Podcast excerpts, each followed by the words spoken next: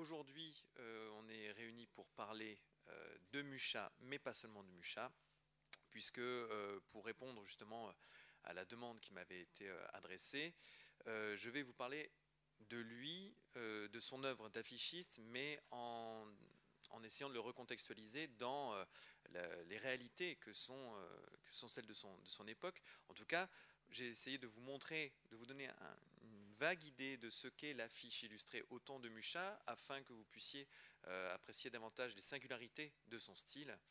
Et donc, on en viendra à s'interroger sur cette possibilité de considérer l'affiche illustrée comme un art en tout cas à la fin du XIXe siècle, en essayant de comprendre par quels moyens on peut en arriver à euh, de telles conclusions. Donc il fut un temps justement où, l'affiche illustrée était considérée comme un art et, pratiquée comme tel par des artistes aussi euh, talentueux qu'inventifs. Euh, et cet âge d'or, c'est vraiment la fin du XIXe siècle en France. Le fait est que dès son apparition sous sa forme moderne, c'est-à-dire dans les années 1860, au milieu des années 1860, l'affiche illustrée n'a cessé d'entretenir des relations très complexes et très étroites avec l'art et avec le monde de l'art, au point de susciter donc euh, des interrogations quant à sa nature réelle.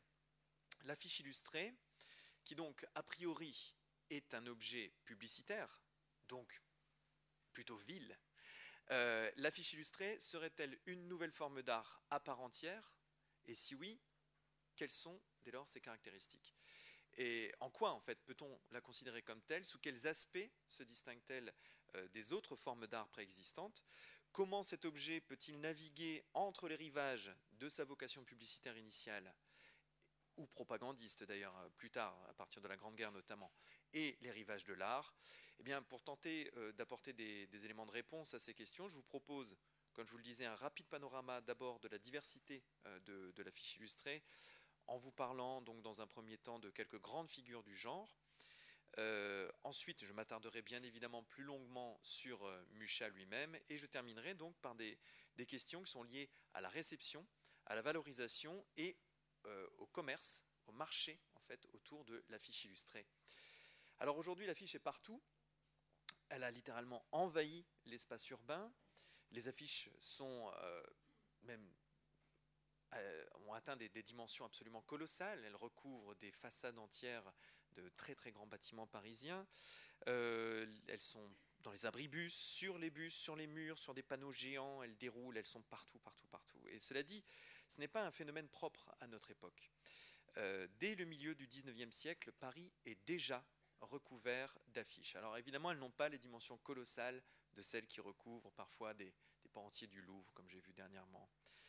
Dans son journal intime, par exemple, Charles Baudelaire dit déjà son immense nausée des affiches. Il note ça, simplement une phrase comme ça, immense nausée des affiches.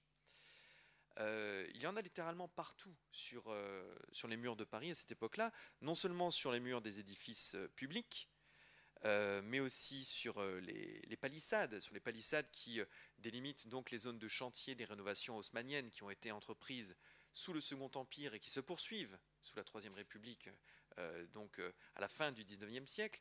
Il y en a même sur les murs des édifices religieux, chose qu'on aurait du mal à imaginer aujourd'hui. Euh, et tant et si bien qu'on va tenter de réguler cette prolifération par le biais d'une loi, une loi dont vous connaissez sans doute tous l'intitulé, puisque c'est la loi du 29 juillet 1881, défense d'afficher. Il est encore possible d'ailleurs hein, de, voir à droite à gauche cet écriteau encore aujourd'hui. Alors en dépit de cette tentative de, pour, délimiter les espaces d'affichage, il va falloir vraiment du temps avant que cette loi soit vraiment respectée. En témoignent ces clichés de Gênes Hadjet qui ont été réalisés donc en 1898 pour cette vue de la rue de l'Abbaye et en 1908 pour l'impasse des Bourdonnais. Euh, vous pouvez vous rendre compte, rien qu'à la lumière de ces deux photographies, à quel point on est face à des frises, des espèces de, de, papier peint urbain composés donc d'une mosaïque comme ça d'affiches illustrées ou pas d'ailleurs, parce que vous voyez qu'il y a beaucoup de placards typographiques. La vue de l'impasse des Bourdonnais est assez étonnante. Il y en a vraiment jusqu'à des, hauteurs euh, sidérantes. On peut même se demander euh, quel était l'intérêt d'afficher si haut puisque vous voyez que le recul, en fait, pour apprécier euh, les, les, images ou les textes placés si haut est assez inexistant. Alors, euh, on observe ce phénomène non seulement dans les rues de Paris, mais aussi dans, euh, enfin, sur les murs de, quelques grandes villes de province. Là, vous voyez donc une vue euh, d'un mur recouvert d'affiches vers 1900 à Dijon, et l'entrée du beffroi d'Amiens, recouvert donc d'affiches également vers 1905. Autant vous dire qu'aujourd'hui, donc le beffroi est toujours debout. Les, les, deux guerres nous ont fait énormément de mal à Amiens. La ville a été littéralement rasé, mais le beffroi est toujours debout et euh, on ne voit plus la moindre petite affichette sur les murs du beffroi. D'autant plus que la police municipale est juste en face. Alors, euh, cette invasion de, l'affiche dans l'espace urbain, c'est le signe de l'avènement de ce qu'on appelle aujourd'hui la société de consommation, mais on n'emploie pas ces termes-là à la fin du 19e siècle. Ce serait anachronique, en fait, de parler de société de consommation pour la fin du 19e. Mais euh, disons que l'embryon de la société de consommation est bien vivace à cette époque-là. Et l'un des principaux avatars de cette société de consommation, c'est bien évidemment la publicité, mais à l'époque on l'appelle la réclame. Il y a encore pas très longtemps, il y a quelques dizaines d'années, on appelait encore ça la réclame. En 1901, un critique d'art qui s'appelle Gustave Kahn, qui était poète d'ailleurs, par ailleurs, écrit ceci. Il n'est si mince musical, il n'est de tapioca, ni de liqueur, il n'est de friandises, d'alimentation, de machines roulantes ou imprimantes qui ne veulent intéresser le passant par un joli dessin ou une devinette peinte. On est en 1901. Et Gustave Kahn, vous voyez, parle de jolis dessins, de devinettes peintes. Mais pendant très longtemps, les affiches, en réalité, se résumaient pour l'essentiel à de simples placards typographiques. Et pendant très longtemps, donc, il n'y avait guère que les affiches de librairie sur lesquelles on pouvait euh, trouver une, illustration, et encore une petite illustration. En voici une euh, parmi les plus célèbres. Donc il s'agit d'une affiche annonçant l'apparition du livre Les chats de Champfleury. Champfleury est un auteur qui a aujourd'hui été bien oublié. Euh, si on se souvient de cette affiche, c'est surtout parce que l'illustration centrale est signée Édouard Manet. Mais il faut souligner, cela dit, que cette image n'a pas été spécifiquement créée par Manet pour l'affiche. Ce n'est qu'une reprise du frontispice de l'ouvrage de Champfleury, qui est là, donc inséré dans un placard typographique. Et euh, il va falloir attendre l'intervention d'un artiste qui, à partir du milieu des années 1860, va tout révolutionner en donnant à l'affiche, à sa, sa, forme véritablement illustrée, c'est-à-dire sa forme moderne, et cet artiste, c'est Jules Chéret. Alors, en quoi Jules Chéret va-t-il révolutionner l'affiche? Eh bien tout simplement parce qu'il est le premier à avoir l'idée de composer des illustrations originales, c'est-à-dire spécifiquement dédiées aux affiches, à les faire en couleur, en utilisant donc la technique de la lithographie en couleur, euh, et à leur donner donc de grandes dimensions. Donc l'utilisation de cette technique, la lithographie en couleur, qu'on appelle également la, la, chromolithographie, va de pair avec cette manière si particulière qu'a Chéret de considérer l'affiche. C'est-à-dire que dès le départ, Chéret appréhende l'affiche avec le regard et avec les intentions qui sont celles d'un artiste. Et c'est ça qui va tout changer. Il va utiliser la chromolithographie qui jusqu'alors était employée à des fins d'illustration euh, strictement banales, il l'utilise à des fins artistiques. Et son projet, c'est de faire de l'affiche un art. Alors vous voyez, il signe ses premières affiches donc je vous le disais, au milieu des années 1860, on, voilà deux exemples qui ont été réalisés pour des, opérettes euh, de Offenbach. Dans un premier temps, comme vous pouvez le constater, ces compositions sont très fouillées. Il accorde beaucoup d'importance aux détails, au modelé dans, ses figures, à la perspective, euh, et puis la palette n'est pas très lumineuse. L'articulation entre texte et image aussi n'est pas très heureuse, surtout dans La Grande Duchesse de Gerolstein, où on a cette image extrêmement complexe qui fourmille de détails sur laquelle le texte vient se placarder en grands euh, caractères rouges d'imprimerie. L'articulation n'est pas très, euh, très dynamique. Et puis, à la fin des années 1880, il opère un changement. Chéret trouve une formule qu'il n'abandonnera plus jamais.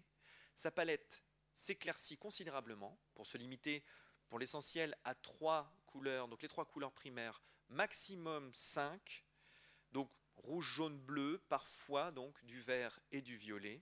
Les compositions se simplifient à un point euh, jusqu'alors inédit et elles s'allègent. Et Chéré a cette idée de génie. Il invente donc un personnage qui va lui servir à vanter les mérites de toutes sortes de produits et d'événements jusqu'aux alentours de 1900. Ce personnage, c'est la Chérette. C'est cette petite bonne femme guirette, euh, légère que vous voyez là, euh, très souvent court-vêtue, mais pas toujours, mais en tout cas toujours pétillante. Cette chérette va lui servir vraiment à vendre tout et n'importe quoi. Vous voyez là la chérette qui est en train de chanter les louanges du purgatif Gérodel, une espèce de, de remède miracle tel qu'on en trouvait en fait à cette époque-là, à la fin du 19e siècle. Et vous la voyez également en train de jouer des cymbales sautillant comme ça dans un espace totalement indéfini pour annoncer l'ouverture de l'Olympia, donc jadis euh, dénommée les montagnes russes, donc au boulevard, sur le boulevard des Capucines. Alors, euh, pendant près de 20 ans, Chéré va régner quasiment sans partage sur ce genre qu'il a inventé. Il y a bien quelques artistes qui eux aussi vont signer des affiches, mais c'est vraiment Chéré, le roi de l'affiche. C'est comme ça qu'on l'appelle, le roi de l'affiche. La chérette, c'est pas lui qui a inventé ce nom-là.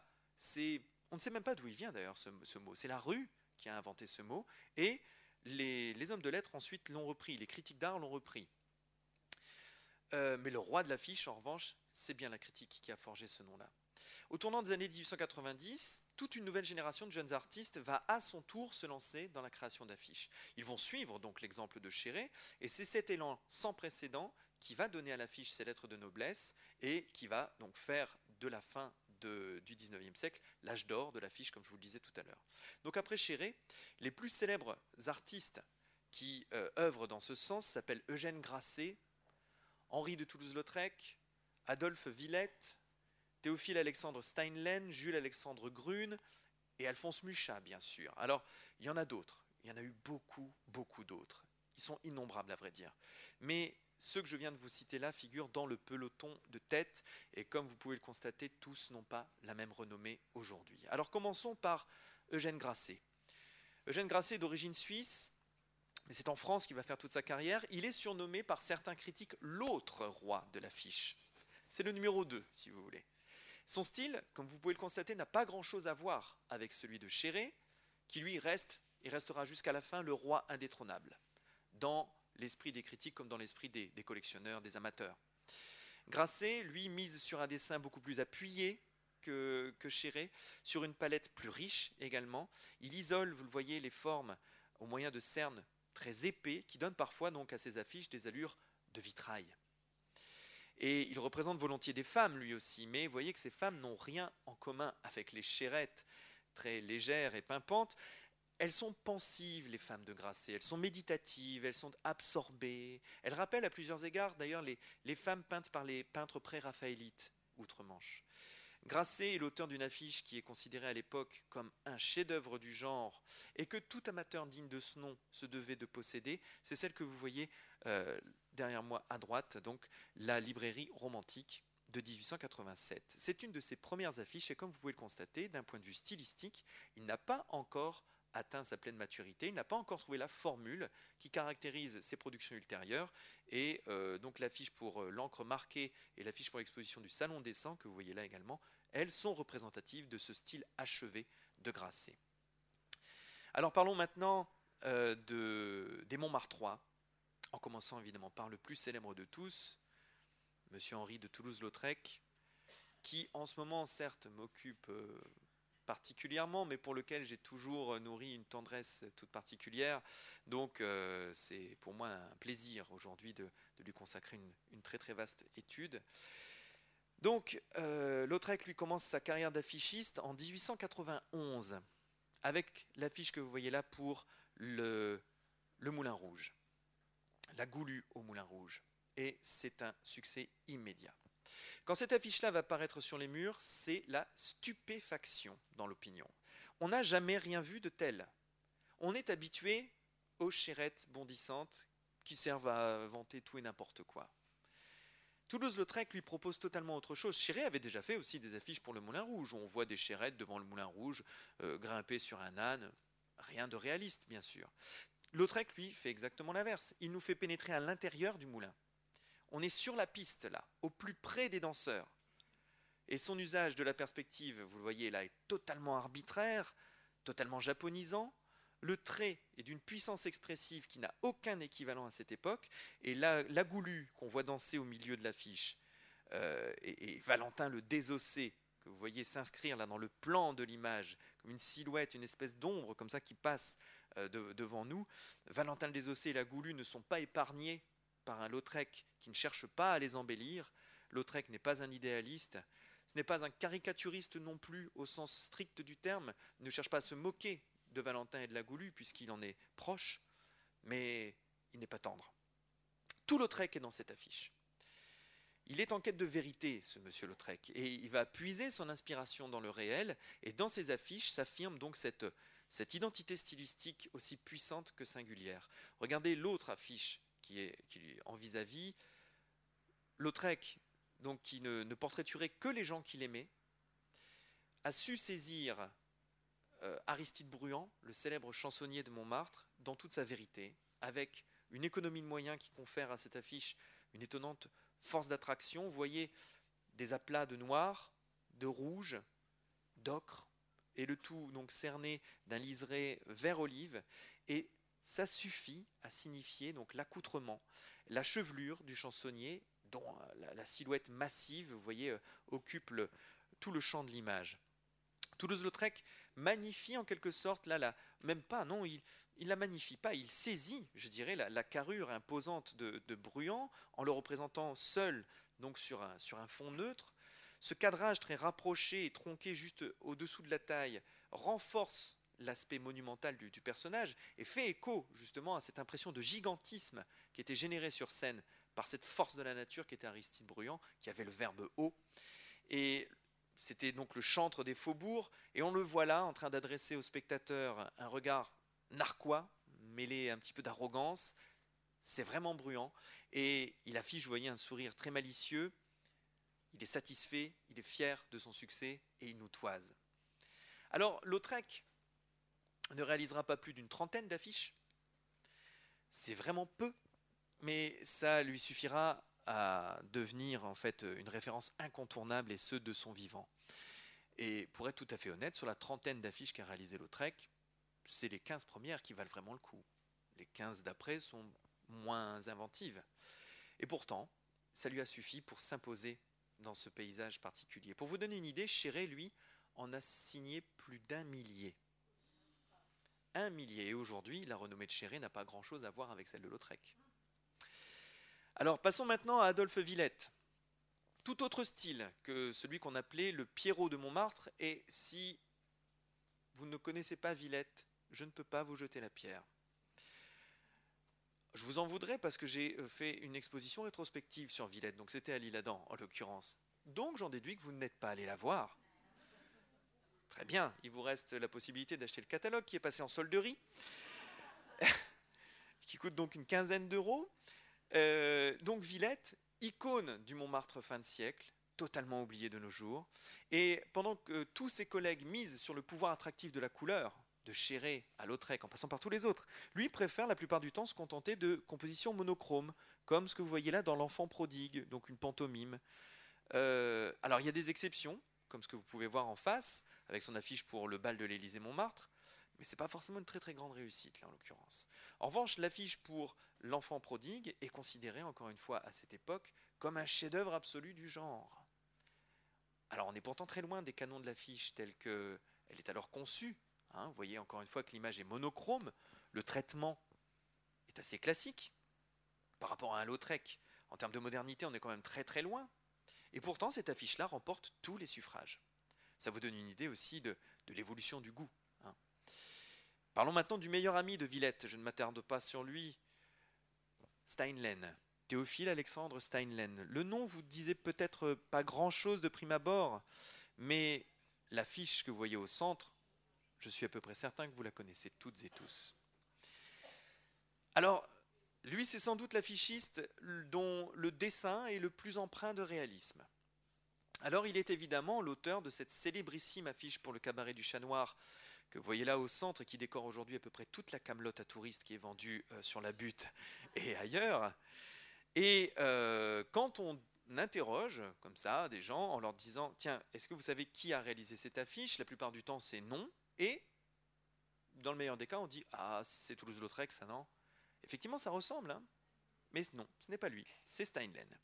C'est à peu près le seul exemple d'ailleurs de, composition aussi synthétique qu'on peut observer dans l'œuvre de, Steinlen. Euh, mais bon, quand on met ça de côté, quand on se concentre sur euh, l'affiche elle-même, on ne peut être que frappé par, par l'élégance de ce chat, par la force d'impact visuel de ce chat.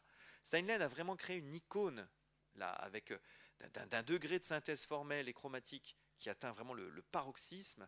Le chat nous dévisage et, il, semble, euh, il semble afficher lui aussi, un peu comme Bruant, un sourire narquois qui renvoie justement à cette ambiance du cabaret du chat noir, à l'esprit euh, bohème qui est celui donc de, la butte à cette époque. Si on jette un œil sur les deux autres affiches, elles aussi euh, utilisées donc à des fins publicitaires et décoratives aujourd'hui, on bascule dans un autre versant de l'art de Steinlen. Là, il s'agit de représentations intimes, ce sont des images du home, des images du foyer, du bonheur domestique. Et euh, c'est d'ailleurs la fille de Steinlen lui-même que vous voyez ici, qui est donc accompagnée, Colette, elle s'appelait. Vous la voyez accompagnée de ces fameux chats, dont Steinlen était euh, absolument féru, c'était le meilleur ami des chats, il vivait entouré de chats justement tout en haut de la butte.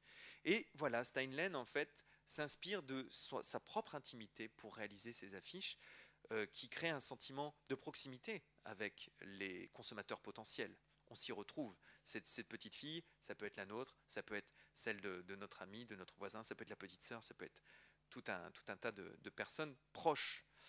Alors, vous voyez que son dessin est certes plus réaliste, mais Steinlen sait utiliser à merveille lui aussi la tache de couleur qui va attirer l'attention et qui va permettre à l'affiche de se distinguer sur les murs, de faire exception dans le milieu, pourrait-on dire.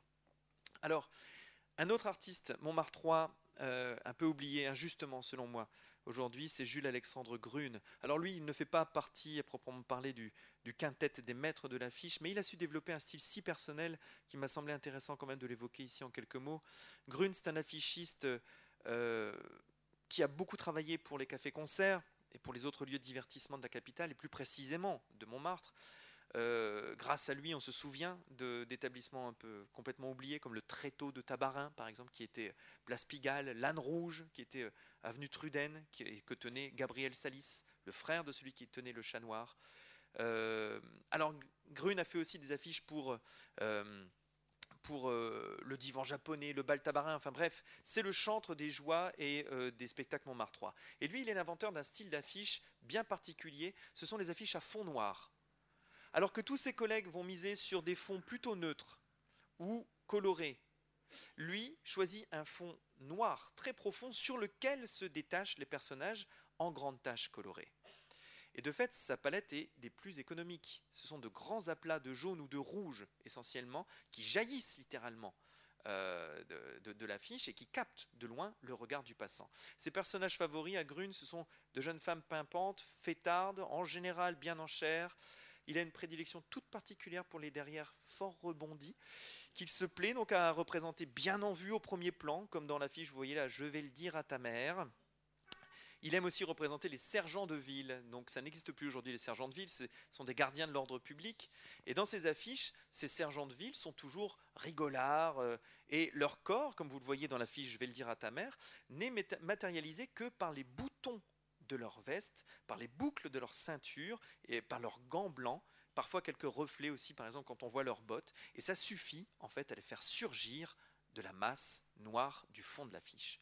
Alors voilà pour ce qui est des, principaux affichistes qui officient à la fin du XIXe siècle. Venons-en maintenant à Mucha, parce que c'est bien de, de, lui que vous avez envie d'entendre parler surtout. Alors, pour Mucha, on peut dire que le hasard a bien fait les choses, parce que qui sait si Alphonse Mucha se serait un jour essayé à l'affiche s'il n'avait été présent à l'imprimerie Le Mercier un jour de décembre 1894. L'histoire est assez, légendaire. Euh, on raconte que Sarah Bernhardt, euh, la grande tragédienne, réclame une affiche à corps et à cri pour sa pièce Gismonda. Ses dessinateurs ordinaires étant absents, euh, l'imprimeur Le Mercier, désireux donc de répondre à la demande expresse de la, de la diva, va confier à Mucha, qui était dans les lieux, la réalisation de l'affiche en question. Mucha n'a jamais fait d'affiche auparavant.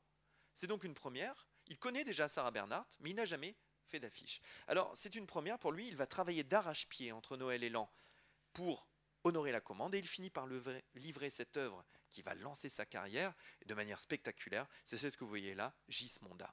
Alors pour ne parler que, euh, que des deux grands maîtres, on a vu qu'au charme des affiches de Chéré, parfumées de, de Roland Rococo, Lautrec lui répondait par une approche beaucoup plus moderne, en renonçant donc aux, joliesses au profit d'un sens de l'accroche visuelle très radical et d'un dessin synthétique expressif.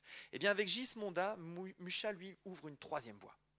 Ces affiches ne captent pas l'attention par le surgissement de la, tache colorée au milieu de cette grisaille urbaine. Elles ressemblent davantage à des estampes très luxueuses, de très très grande dimension, richement colorées, où le souci du détail va être mis au service d'un foisonnement ornemental et d'une complexité qui n'a pas d'équivalent. Gisponda, c'est en quelque sorte la, matrice à partir de laquelle Mucha va développer son style dans le champ de l'affiche et même au-delà. Euh, ce sont des femmes fatales à la beauté envoûtantes. Ce sont des arabesques, ce sont des mélanges de motifs naturalistes et d'autres très fortement stylisés. Tout ça, ce sont les ingrédients qui caractérisent l'art de Mucha dans les années 1890 et qui, par extension, constituent aussi quelques-uns des principaux marqueurs de ce qu'on a appelé l'art nouveau.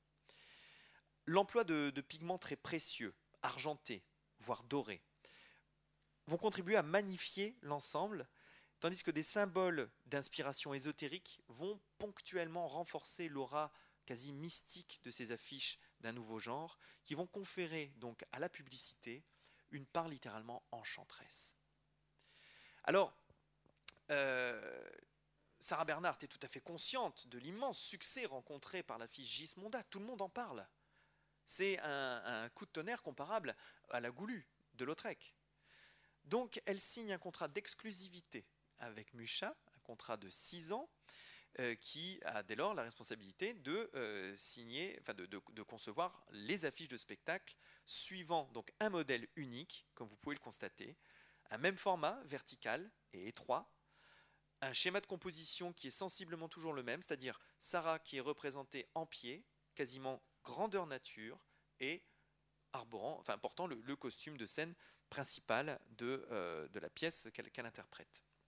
Vous le voyez à chaque fois, le texte n'empiète jamais sur l'image, il est toujours relégué dans des cartouches en haut et parfois en bas de l'affiche, et il arrive que Mucha veille à l'intégrer parfaitement à sa composition en stylisant les mots pour en faire des motifs décoratifs à part entière. Regardez par exemple Lorenzaccio, regardez euh, le, les, les mots de la Samaritaine sont stylisés au maximum pour qu'il y ait vraiment une harmonie entre l'image et le texte. On remarque aussi un goût assez prononcé pour le foisonnement ornemental, comme je le disais tout à l'heure, avec euh, des, des, motifs parfois qui rappellent les carreaux de mosaïque, avec des encadrements et des arcs d'inspiration architecturale, avec d'autres éléments aussi, comme dans l'affiche pour la Dame aux camélias, des étoiles scintillantes euh, qui sont teintes donc d'une encre argentée. Alors ça, évidemment, avec des reproductions comme ça, vous ne pouvez pas vous en rendre compte. Si vous n'êtes pas encore allé voir l'exposition, courez-y dès que possible. Toutes ces affiches sont dans la première salle et euh, vous verrez, vous les verrez scintiller, celles dans lesquelles il y a ces pigments très particuliers. Il faut parfois se décaler un petit peu pour jouer avec la lumière, et là, la magie opère. Et vous allez voir que c'est vraiment extraordinaire. Alors Sarah Bernhardt n'est évidemment pas la seule à vouloir tirer du profit euh, tirer profit pardon, du, talent de Mucha, qui ne tarde pas à être sollicité par d'autres commanditaires et notamment par des industriels. Et donc, à partir de 1896, date à laquelle il signe un contrat avec l'imprimeur et éditeur champenois, Mucha croule littéralement sous les commandes publicitaires. Il va dessiner une quantité d'affiches astronomiques quantité d'autres artefacts aussi promotionnels en tout genre, pour le compte d'industriels évidemment trop heureux de bénéficier de sa notoriété. Alors il va assurer la publicité de marques de bière, de biscuits, de champagne, de chocolat pour enfants, de bicyclettes. Aucun produit ne lui paraît trop euh, vil pour ne pas être vanté. Euh, il n'y a rien qui ne vienne freiner non plus sa créativité. Et parce qu'il n'a pas hésité justement à mettre son talent au service de commanditaires en tout genre, eh bien Mucha va très vite se voir accusé de vénalité. On l'accuse en fait de euh, n'être intéressé que par le profit et de finalement sacrifier son art, sacrifier son talent. Alors, il est vrai que, comme vous pouvez le voir ici, les images de Mucha vont servir à promouvoir toutes sortes de choses. Mais ce qui est intéressant, c'est que dans tous les cas, Mucha ne sacrifie rien à son style. Même si son, le, produit qu'il s'agit de, promouvoir là influe nécessairement sur la teneur de l'image, eh bien Mucha fait toujours preuve d'une grande exigence. Certes, du chocolat ou de la bière, c'est moins standing, on va dire, qu'une pièce de la grande tragédienne Sarah Bernhardt. Mais pour Mucha, c'est pas la question. C'est pas une raison pour, j'irais, se laisser aller et faire les choses à moitié. La préciosité, la richesse ornementale, la minutie descriptive sont autant de caractéristiques du style de Mucha qu'on retrouve dans toutes ses affiches, mais aussi dans toutes ses productions publicitaires par ailleurs. Quand il fait une boîte de biscuits, il met tout ce qu'il sait faire dans cette boîte de biscuits. Quand il fait une étiquette pour un lance-parfum, comme vous pouvez en voir dans l'exposition, dans une petite vitrine, il met tout son savoir-faire dans la réalisation de cette étiquette. Et pourquoi? Parce que Mucha est convaincu que l'art doit être mis partout et dans tout. Il fait partie de ces, de ces esprits de la fin du XIXe siècle qui croient dur comme fer aux vertus d'un beau diffusé à la plus large échelle possible. Donc pour lui, l'art ne doit pas être réservé à une élite. Alors si le fait de décorer une, une étiquette de lance-parfum permet de faire entrer un petit peu de beau dans le quotidien des, de, ses, de ses contemporains, ça lui va très bien. En plus, il gagne très bien sa vie. Donc tout le monde est content. Et les commanditaires, eux, évidemment, sont très heureux de s'attirer les services d'un artiste qui a une renommée phénoménale à cette époque. Alors, le modèle, regardez un petit peu là, le modèle qui, présente les biscuits pour euh, ce calendrier promotionnel, justement, qui est exposé d'ailleurs euh, au Luxembourg, euh, calendrier promotionnel pour les biscuits Lefebvre utiles. Regardez-la bien. En fait, ce modèle eh ressemble étrangement à celui qui sert à faire la promotion des bières de la Meuse, juste à côté. On observe des similitudes dans la coiffe qu'elles portent toutes les deux. Ces coiffes pleines de fruits, de fleurs, d'épis de blé.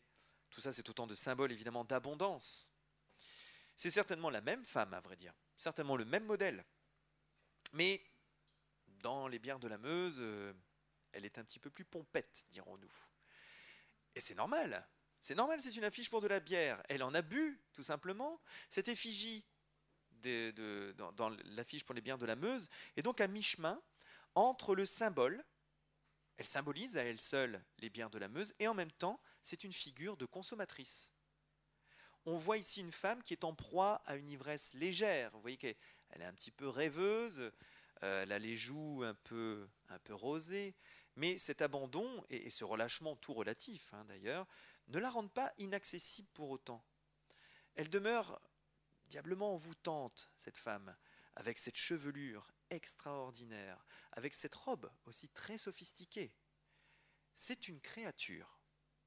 C'est une somme de symboles et de fantasmes. Ce n'est pas une femme ordinaire comme on peut en croiser dans les rues de Paris à la fin du XIXe siècle. Aucune femme n'a une chevelure aussi démentielle. Aucune femme n'arbore de coiffe de ce type, ni de robe de ce type. C'est une créature. Observez la complexité de cette affiche. L'image et le cadre s'interpénètrent dans un jeu de courbes et de contre-courbes. Le texte ne vient pas gangréner le dessin, il est inscrit dans un cartouche qui traverse la composition mais qui ne la gangrène pas. Et en bas, on observe des vues très réalistes des usines de la brasserie, donc des bières de la Meuse. Tout pourrait être très disparate quand on dit les choses comme ça. Et pourtant, Vous le voyez, ça fonctionne. Ça fonctionne et avec une grande lisibilité en plus. Regardez l'affiche pour les cycles Perfecta, une marque de bicyclette qui a disparu aujourd'hui. Ben, la bicyclette en question, elle occupe une place plutôt anecdotique dans l'image. On ne voit que le guidon, l'avant du cadre et le haut de la roue avant. C'est une affiche qui ne dit pour ainsi dire rien de l'aspect de cette bicyclette, ni des vertus de cette, bicyclette. Le vélo, à la fin du 19e siècle, c'est la grande invention, c'est le synonyme de la liberté. Et tous les constructeurs rivalisent donc d'inventivité pour créer le vélo le plus léger, le plus rapide, le plus élégant. Bon ben là, euh, toutes, ces, toutes ces valeurs ajoutées, je dirais, euh, sont complètement absentes de cette affiche. Mucha se concentre sur la représentation d'une femme. Encore une fois, une créature. Une créature qui, sort de son imagination. Il s'est inspiré d'un modèle, mais il l'a évidemment idéalisé. Vous voyez qu'elle a un visage très doux, elle a là une chevelure encore plus démentielle que l'autre, qui donne elle donne l'impression, cette femme, de se pencher. Comme si, d'ailleurs, elle se penche, comme si elle voulait entrer un peu mieux dans le cadre de l'affiche, dans cet espace artificiel de l'image, et elle vient nous fixer comme ça, droit dans les yeux. Mais où est le, message publicitaire ici par rapport au vélo? C'est très très flou, c'est très flou. Muchak travaille essentiellement sur le pouvoir hypnotique de cette femme.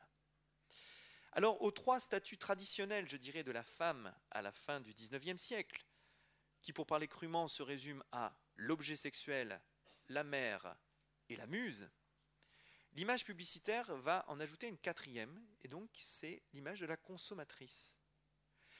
De la soubrette à la bourgeoise, toutes les classes sociales sont mobilisées sous cette nouvelle bannière de la consommatrice. Alors le résultat escompté, évidemment, c'est l'identification des consommatrices potentielles en chair et en os avec leurs semblables en deux dimensions qui semblent toujours parfaitement ravis, parfaitement épanouis.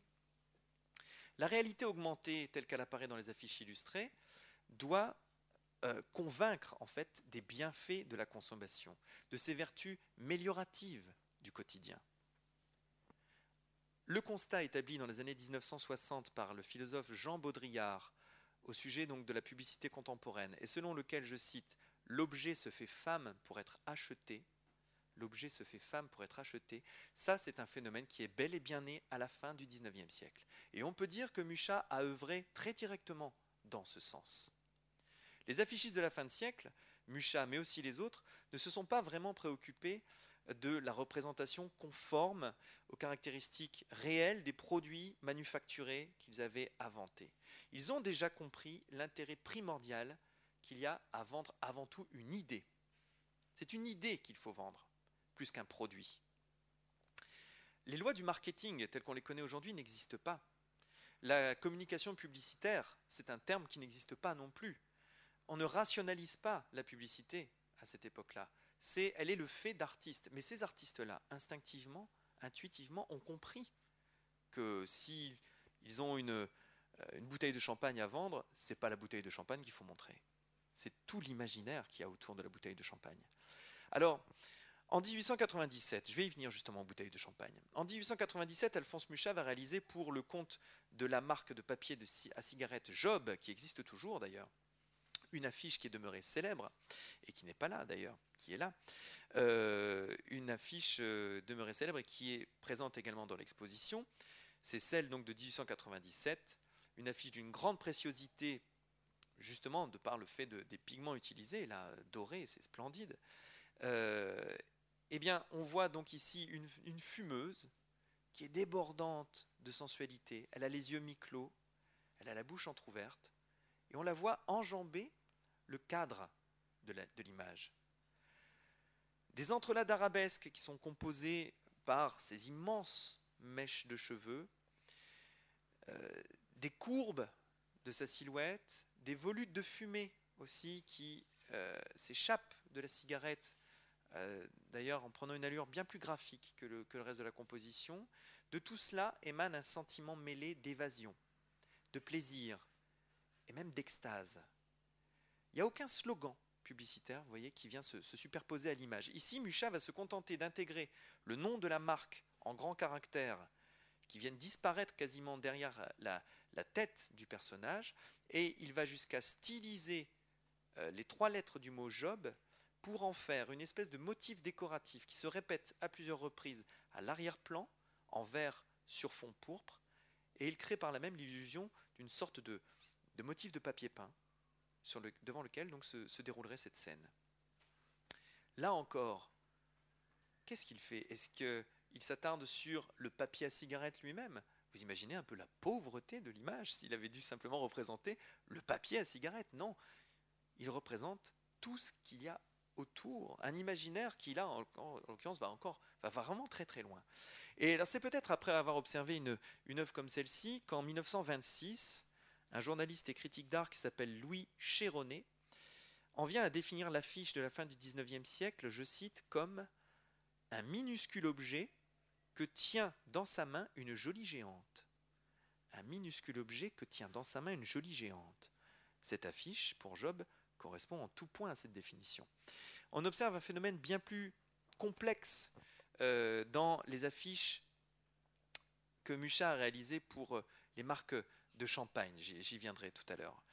Euh, regardez cette, affiche pour Job, encore une fois, mais de 1898. Là encore, on est dans un univers totalement fantasmatique.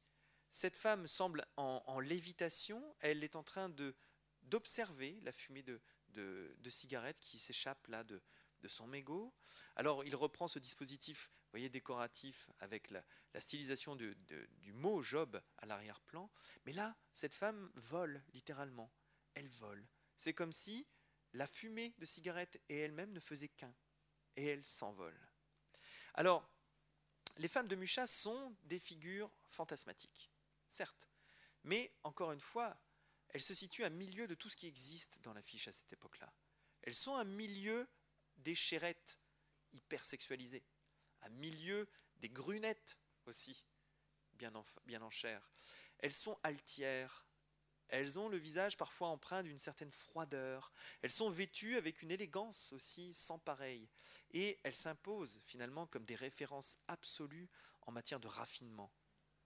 Et c'est tout particulièrement vrai dans les affiches de Mucha. Euh, pardon, dans, les affiches de, champagne que Mucha euh, a, pu, concevoir. Si bien que pendant un temps, il semblait qu'après Mucha, ben, on ne pouvait pas faire autre chose pour promouvoir du champagne. Regardez l'affiche pour la maison Ruinard.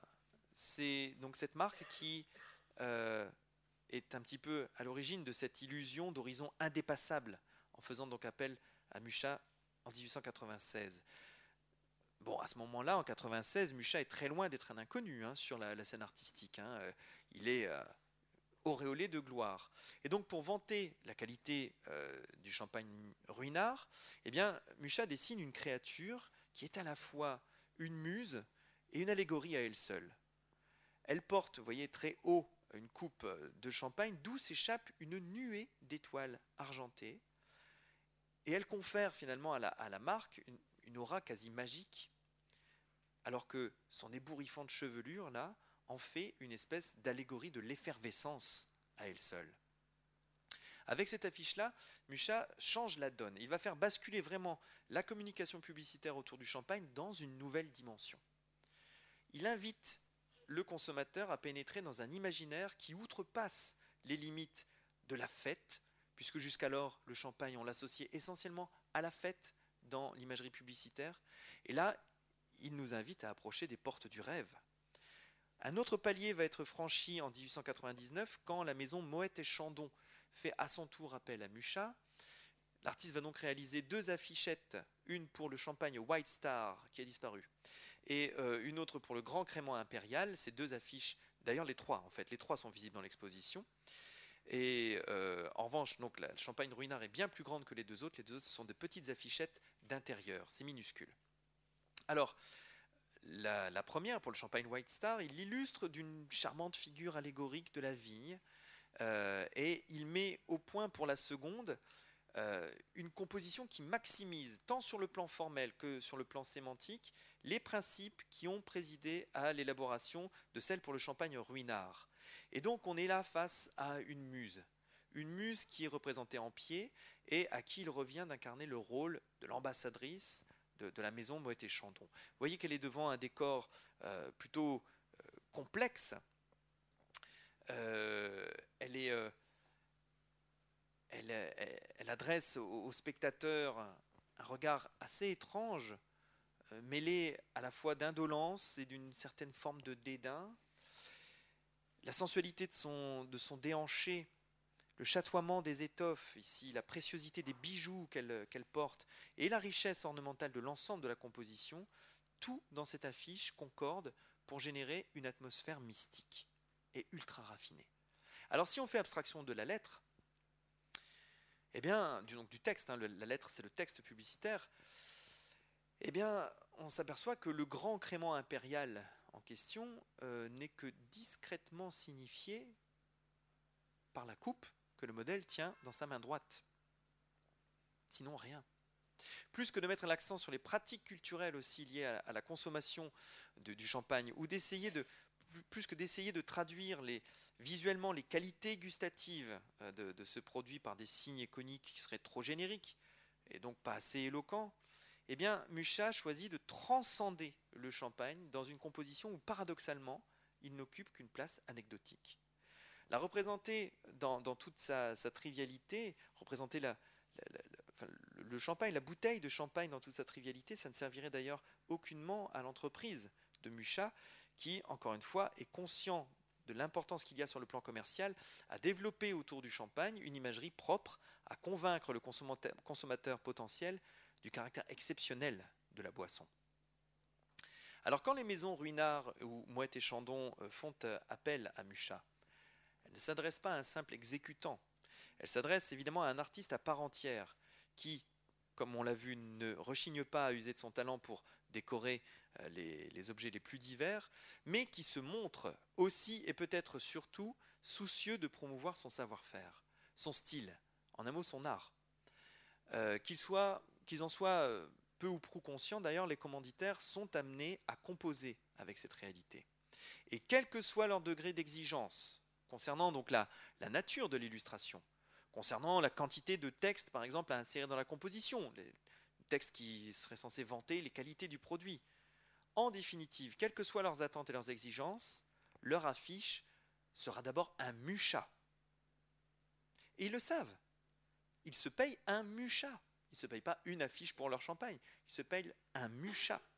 Les mystérieuses créatures qui ornent ces, ces affiches pour euh, Ruinard et Moët et Chandon appartiennent donc déjà en substance à l'univers de Mucha, avant que celui-ci ne leur impose de devenir des effigies publicitaires pour des marques de champagne.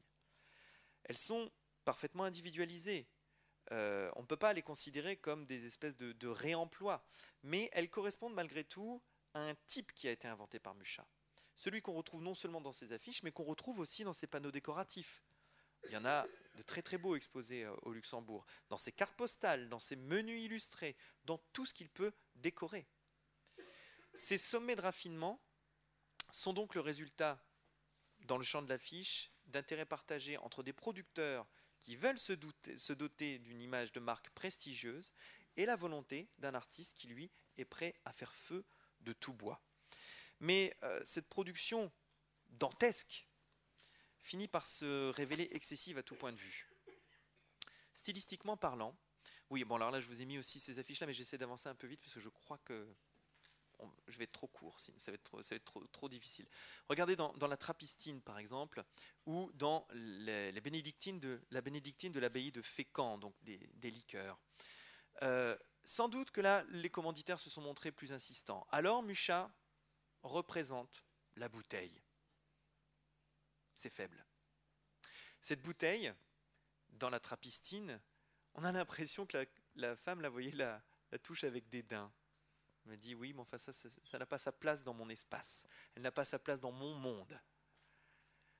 Dans la bénédictine, pour l'affiche des bénédictines de l'abbaye de Fécamp, elle est immense cette bouteille. Elle ressemble à une espèce d'idole, légèrement phallique en plus, c'est assez étrange. Hein. et, euh, ça jure. Ça jure avec l'univers de Mucha, avec le raffinement des compositions de Mucha. Donc là, il y a quelque chose qui pêche. Mais donc je vous disais, cette, production dantesque, parce que Mucha produit une quantité de dessins astronomiques par jour, de lithographie, de peinture également, parce qu'il peint encore à cette époque-là, moins évidemment, il reviendra à la peinture euh, après 1900, mais il peint malgré tout. Eh bien, tout cela devient excessif et stylistiquement parlant, euh, on observe des, redites, on observe des, affaiblissements en quelque sorte, on observe des migrations de motifs avec beaucoup moins d'imagination d'une affiche à l'autre. Il s'auto-parodie, il se, répète. Alors, ce qui ne fait pas de lui non plus un, artiste, euh, un mauvais artiste non plus à ce moment-là. Mais c'est assez significatif d'observer que cela arrive à la toute fin des années 1890 et que peu de temps après, Mucha justement envisage autre chose, envisage de revenir à la peinture, et pas n'importe quel type de peinture. Il envisage de revenir à la grande peinture d'histoire, pour justement euh, relater, euh, je dis justement parce qu'on est au centre culturel tchèque, mais pour relater les grandes heures du peuple slave. Eh bien voilà, peut-être a-t-il le sentiment d'être arrivé aussi à la fin d'un cycle, d'être arrivé un petit peu au bout de son projet. Comment aller au-delà du raffinement après des affiches comme celle-ci? Plus on ne peut pas. On ne peut pas surcharger davantage. C'est impossible. Alors, vous présentez euh, l'œuvre des, grands artistes comme ça qui ont été Chéret, Lautrec, Steinlen et puis surtout Mucha, comme je viens de le faire là, peut conduire à vous donner une vision un petit peu déformée des réalités esthétiques de l'affiche fin de siècle. Toutes les affiches qui sont placardées quotidiennement sur les murs de Paris et des grandes villes n'étaient évidemment pas d'une qualité équivalente à tout ce que vous venez de voir là. Il va sans dire que d'autres artistes très intéressants ont eux aussi œuvré euh, dans le, dans le champ de l'affiche et ont proposé des choses vraiment fascinantes pour certains, chacun à leur manière. Euh, des fois avec une, optique plus caricaturale, parfois plus décorative. Mais euh, à côté de tout cela, et à côté surtout de tous ceux que je viens de vous montrer, il y avait beaucoup, beaucoup de vilaines choses. Je vous montre une petite sélection, une petite galerie des horreurs de ce qu'on pouvait voir sur les, sur, sur les murs de cette, à, la même époque. Alors, euh, l'affiche du centre est anonyme. Euh, les deux euh, sur les côtés sont signés Pal, un artiste sur lequel on n'a pas beaucoup écrit. Moi j'ai écrit un petit peu dessus, mais un peu à contre-coeur quand même. Euh, Pal donc est un artiste affichiste extrêmement prolifique à cette époque, mais comme vous pouvez le constater, il n'a pas le talent ni d'Amusha, ni d'Alotrek, ni de tous ceux dont on a parlé. C'est toujours très gourd, toujours très empâté. C'est jamais très subtil non plus dans ses, dans ses associations. Regardez les cycles Clément, par exemple. Bon, ben là, il veut montrer que la, bicyclette est légère. Alors, euh, une créature un peu volante, vaguement gauloise, euh, dans tous les sens du terme d'ailleurs, qui s'envole avec son vélo. Mucha n'aurait pas fait ça. Alors, euh, c'est justement, et encore, hein, là, là j'ai cherché des images dans, dans mes archives. c'est pas les pires, croyez-moi, oui. P-A-L. P-A-L. En fait, c'est un pseudonyme, son nom c'était Jean de Paléologue. Alors, c'est justement pour faire un petit peu le tri euh, entre, je dirais, le bon grain et l'ivraie que s'est développé un discours critique autour de la fiche illustrée. Et donc là, on arrive dans la troisième partie hein, de, cette conférence. On quitte le, monde merveilleux de Mucha pour parler de tout ce qui, de tous ces ces processus qui ont contribué à faire reconnaître l'affiche comme un art. Parce que pour qu'une production soit considérée comme relevant justement du champ de l'art, il suffit pas que le créateur en fasse le vœu. Il suffit pas que le, créateur dise bon, voilà, là, ça c'est une œuvre d'art. Ah non, ça c'est la première étape. Encore faut-il que cette production soit reconnue par des tiers comme étant effectivement une œuvre d'art. Sinon ça marche pas. Alors très vite, quelques amateurs vont déceler les qualités artistiques qui sont nichées dans euh, ces grandes images. Alors pas dans celles que vous voyez là. Hein. Je vais, revenir. Je voudrais pas vous laisser une mauvaise impression. Euh, Voilà, on va, partir sur celle-là. Et euh, les amateurs les plus aguerris vont comprendre qu'il y a bien plus que de la simple réclame là-dedans. Certains vont dès lors se mettre à les collectionner, ces affiches. Et ces collectionneurs d'affiches, c'est ceux qu'on va appeler bientôt les affichomaniaques. Alors, c'est qui ces affichomaniaques? La plupart du temps, ce sont des amateurs d'estampes au départ. Et euh, ils découvrent avec l'affiche une nouvelle façon de faire des images selon de nouveaux codes. L'affiche donne naissance à une nouvelle esthétique qui est dépourvue donc de, toute forme de tradition. Il n'y a pas d'école de l'affiche, comme il peut exister mille écoles dans le domaine de la peinture. Alors bien sûr, l'affiche emprunte ça et là à la peinture, à la caricature, à la gravure, mais tout cela donne naissance à un type d'image totalement inédit à l'époque. Et pour les affichomaniaques, eh bien, il s'agit bien d'une nouvelle forme d'art à part entière. Alors, voici un des plus célèbres affichomaniaques, c'est Ernest Mindron. Alors si son nom ne vous dit rien, c'est normal. Il faut être une espèce de psychopathe historien de l'art pour savoir qui est Ernest Mindron. Et encore, il faut s'intéresser à l'affiche précisément pour savoir qui est Ernest Mindron. J'ai des tas de collègues qui n'ont jamais entendu parler de lui et qui s'en portent très bien. Alors, Là, ce que vous voyez, c'est la couverture d'un petit hebdomadaire qui rendait hommage aux personnalités de l'époque, qui s'appelait Les Hommes d'aujourd'hui. Donc, ça vous donne une idée aussi de la renommée de Mindron à cette époque. On connaît le bonhomme. Euh, il est un de ceux qui euh, vont le plus œuvrer en faveur de la reconnaissance de la valeur artistique de l'affiche illustrée. Parce qu'il y a deux types de collectionneurs. Il y a ceux qui se contentent de collectionner pour leur plaisir, et il y a ceux qui militent il y a ceux qui agissent pour que le grand public et le monde de l'art aussi prennent à leur tour compte, euh, à leur tour conscience, pardon, de, cette valeur artistique de l'affiche illustrée. Alors à ce titre, Mindron a vraiment été un, euh, fervent euh, combattant. Il a publié deux livres qui ont beaucoup compté. Vous voyez donc leur couverture ici. Ils s'intitulent tous les deux les, affiches illustrées, tout simplement. Le premier a été publié en 1886 et en 1895, ils ont publié une version réactualisée parce qu'il faut dire que le mouvement s'est tellement développé en l'espace de dix ans qu'il lui était apparu essentiel de refaire le point finalement. Ces livres comprennent donc de très très belles reproductions d'affiches en couleur et d'un chapitre à l'autre, Mindron propose une première histoire de l'affiche. Il se lance aussi dans, des analyses esthétiques plus ou moins pertinentes d'ailleurs. Ces livres, aujourd'hui, vous les trouvez euh, chez les, bouquinistes, euh, mais les bouquinistes de luxe sont des livres absolument inaccessibles. Alors en 1889, dans le cadre de l'exposition universelle à Paris, Mindron organise même une exposition qui s'intitule Histoire résumée de l'affiche française. Et son approche se veut avant tout technique, c'est-à-dire qu'il montre différents spécimens d'affiches réalisés selon des techniques différentes au fil du temps. Bon, mais en réalité, son intention derrière, c'est d'en montrer les qualités esthétiques. Il termine cette exposition par un florilège d'affiches de Chéret, dont il est un des plus fervents défenseurs. En novembre 1889, donc au même moment, il y a un autre affichomaniaque, provincial lui, qui s'appelle Gustave Bourcard, qui organise à son tour une exposition d'affiches, cette fois-ci à Nantes.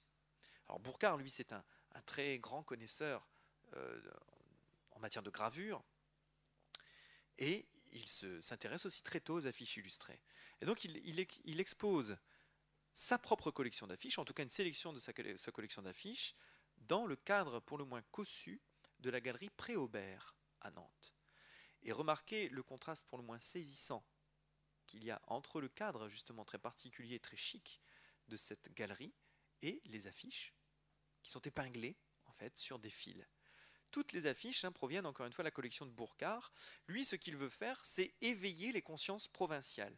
Il veut ouvrir les yeux des Nantais sur les beautés de l'affiche.